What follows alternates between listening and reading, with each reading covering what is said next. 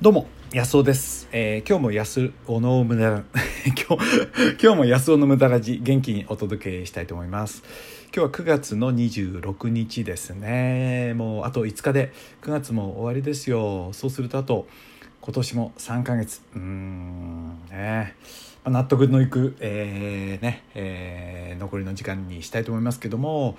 えっと昨日はですね本当この「無駄ラジ」あの放送の予定でもう始めようと思った時に来客でねあの何かなと思ったら駐車場を貸してほしいということで近所のあの越して来られた方がいてねうち駐車場貸してるんで1台入るっていうのは大きいんですよ安定収入がこう増えるわけですからね。なんでね、まあ、その対応しててそれでいろいろやってたらちょっとねもう時間切れになっちゃいまして、えー放送できなかったわけですけどね。えーということで、えーまあやっぱり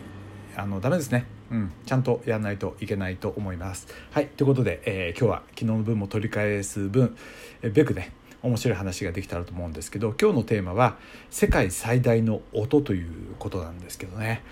まあ、無駄ラジらしいいいね、えー 無駄話ができたらなと思うんですけどご期待ください。はい。で世界最大の音ってなんだか知ってます？知ってる人いるかな？これどうなんだろうな？100人いたらどうなんだろうな？ちょっとアンケート取りたいですよね。世界最大の音。これね1883年っていうから大体明治6年ぐらいかな？のあのインドネシアのクラカタウ島っていうねこの名前すら知らない人いるんじゃないかなと思うんですけどね、まあ、ここがね大爆発をしたんですよね。で島の3分の2が吹き飛んでしまったっていうね大災害で。えーであれ何万人が死んだんだっけかな？なんか大勢死んだんですけど、まあ、これがね映画になったぐらいで「ジャワの東」っていうね有名な映画になったんですよ。ね、でなんで僕はこんなの知ってるかっていうとこれね小学生の時に 知ったんですよね。この最大の音っていうのをね。なんでかっていうと昔ね子供の頃タイムトンネルっていう怖い番組やってましてね。タイムトンネルってやってたんですよ。でねアメリカのテレビドラマですよね。でその研究者がその実験段階のタイムトンネルタイムトラベルのそのタイムマシンに乗って旅行するわけですよね。であのね行くところ行くところ危ないとこに行くんですよ。その危機一髪のとこ行くんですね。確かね1回目が、えータイタニック号にあのタイムトラベルしちゃうんですよ。ほいでその船が「タイタニック号」だってことをした時真っ青になるわけですよね。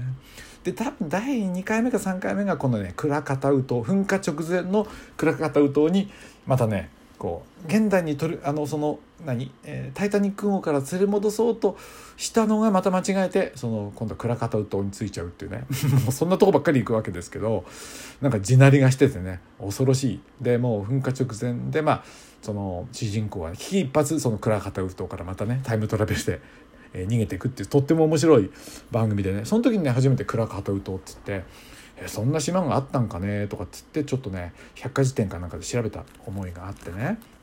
で、まあ、改めてねいろいろこうなんていうの？なんでそんなの？をあこれがねまたその後調べてみるとすごくてこの音はねクラカタウ島の音はね東京でも確か聞こえてるんですよ。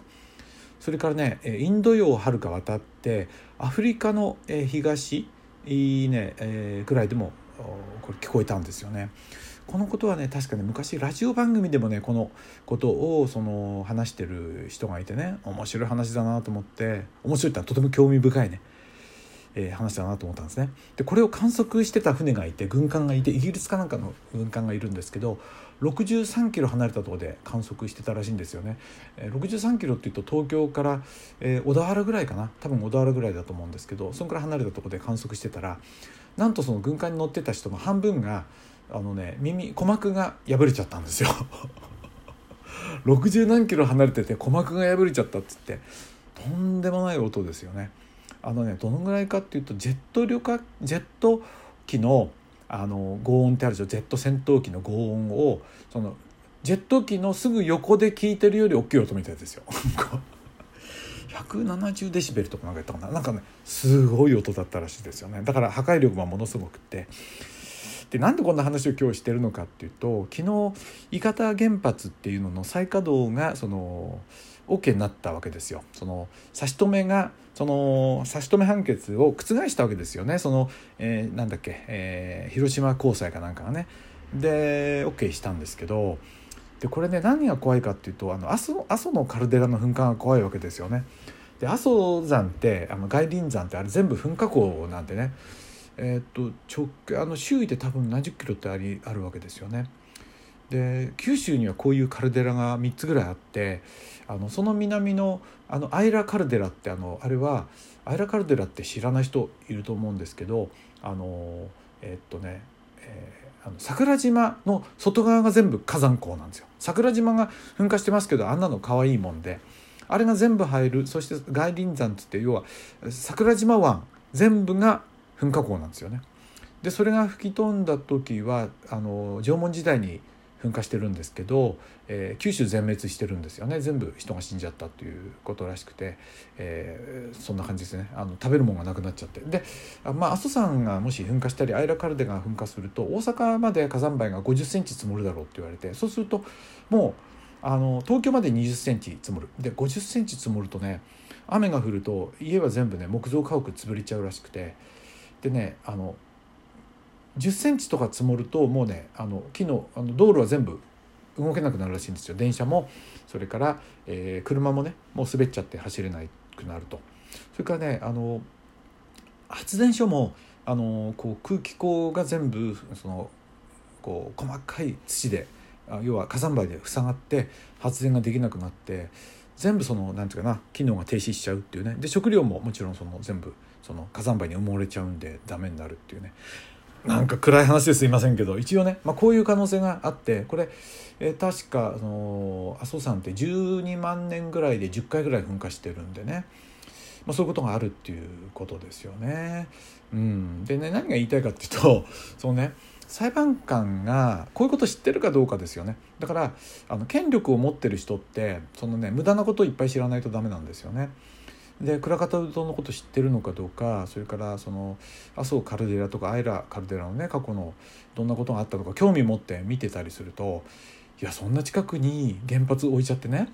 それでそれがいつ爆発するかはあの、ね、今全然分かんないんですよね。あのえー、地殻変動をやっても全然その人間がまだあのいつその火山が噴火するかとか予知できなくて。長野の御嶽山もいきなり噴火したんですけどね。そうなんですよまあ分かる時もあるけど分かんない時があるんでねうんだからあの権力持ってる人っていうのは無駄ラジを聞いてほしいなと思いますよ。そうあのねあの一番困るのはあのねそう視野が狭い人が権力持っちゃうことなんですよね。うんだからねあの総理大臣も無駄ラジ聞いてほしいと思いますしそのね意外なことをねやっぱりその知ってるっていうことがねまああの視野を広く持って生きるってことがね大事かと思います、まあ、こんなこと心配してるとね何もできなくなっちゃうんで一応こういう可能性ありますから若い人はねやっぱり海外に住んだりすることもね、えー、将来ねいざとなったら住むこともできるような視野を持っておく、あのー、ことも必要かななんて思いますしね。はい、でやっぱり日々をね明るく、まあ、今平和ですからそれをねくよくよ思わずそういう噴火でもあった日のことを考えればいかに今が平和かってことなんでね。ありがたく今日も生きたらなと思う次第でございます。はい、えー、なんかね立派に今日は無駄話ができたなと思いますね。いいですね、えー、今日もねいただいたメッセージ、えー、読ませていただきたいと思います。全部はちょっと時間的に読めないのでお二人ほどね、えー、お話したあのご紹介したいと思いますけどルルジさんありがとうございます。ルルジさん。フィリピンの話笑いました。あそうですか。私もどっちかっていうとフィリピンに苦手意識あったんですけど安尾さんの話聞いてなんかワクワク楽しくなってきました。いつかフィリピン行ってみたい。目から鱗の体験してみたいです。行きましょうよ。あのね僕10月にまた友達と行くんですけどね。面白いですよ毎回ね。楽しいですよ。はい、えー、またねそのうち無駄ラジプレミアムできたらね。まあ無駄ラジプレミアム版は有料になる予定ですけど、まあ、そっちね。あのファンそのそのファンの人とどっか旅行するみたいなのもねなんか企画できたらななんて思ってますんでね。ぜひぜひなんかチャンスがあったらはい。一緒に旅行できたらこうね視聴者さんと。面白いですね。はいえーと次の、えー、メッセージは、えー、山さんからですね。前も山さんいただきましたよね。ありがとうございます。安尾さんいつもありがとうございます。温度の話。あやっちゃってるという感じです。そうですか。プロテインに氷入れて飲んでました。あお疲れ様です。今日から常温の水で飲むようにします。僕はねぬるま湯で飲んでますけどね。はい、ところで吸収の良いプロテインの濃度とかあるのでしょうか？ありがとうございます。まあ、吸収の良いっていうのは水分足んないともあのものはね吸収できないですから濃すぎる人は、まあ、水とか他の飲み物を、ね、一緒に飲んだらいいと思いますし薄いと思う人はあの他のものも水分いっぱい取ってる人は大丈夫じゃないでしょうかね。はい、あの水分取ってるかどうかで判断されたらいいかと思います。はいそれからねキキさんから頂いてるんですけど体の温め方、まあ、これちょっとね長く話したいと思うんでまたね是非次回、えー、詳しくこれはお届けしたいなと思うんでね体をどうやって安尾さん温めてますかみたいなお話なんでね。質問ありがとうございますね。あのー、質問欄から私の方にメッセージあるいは質問とかね送ってください。いい質問とかは取り上げさせていただきます。それからね毎回いいね。本当ありがとうございます。もう応援になるんですよ。いいねがあるとね嬉しいですよね。是非いいねボタンね。アプリあの iPhone のアプリだといいね押せますからね。iPhone の方はアプリダウンロードしてやってください。それから Android の方はね押せないんですよ。ですからメッセージでねいいねをぜひ 送ってもらえたらと思います。ということで、えー、今日も安尾のむたらち最後まで聞いていただいてありがとうございました。どうも。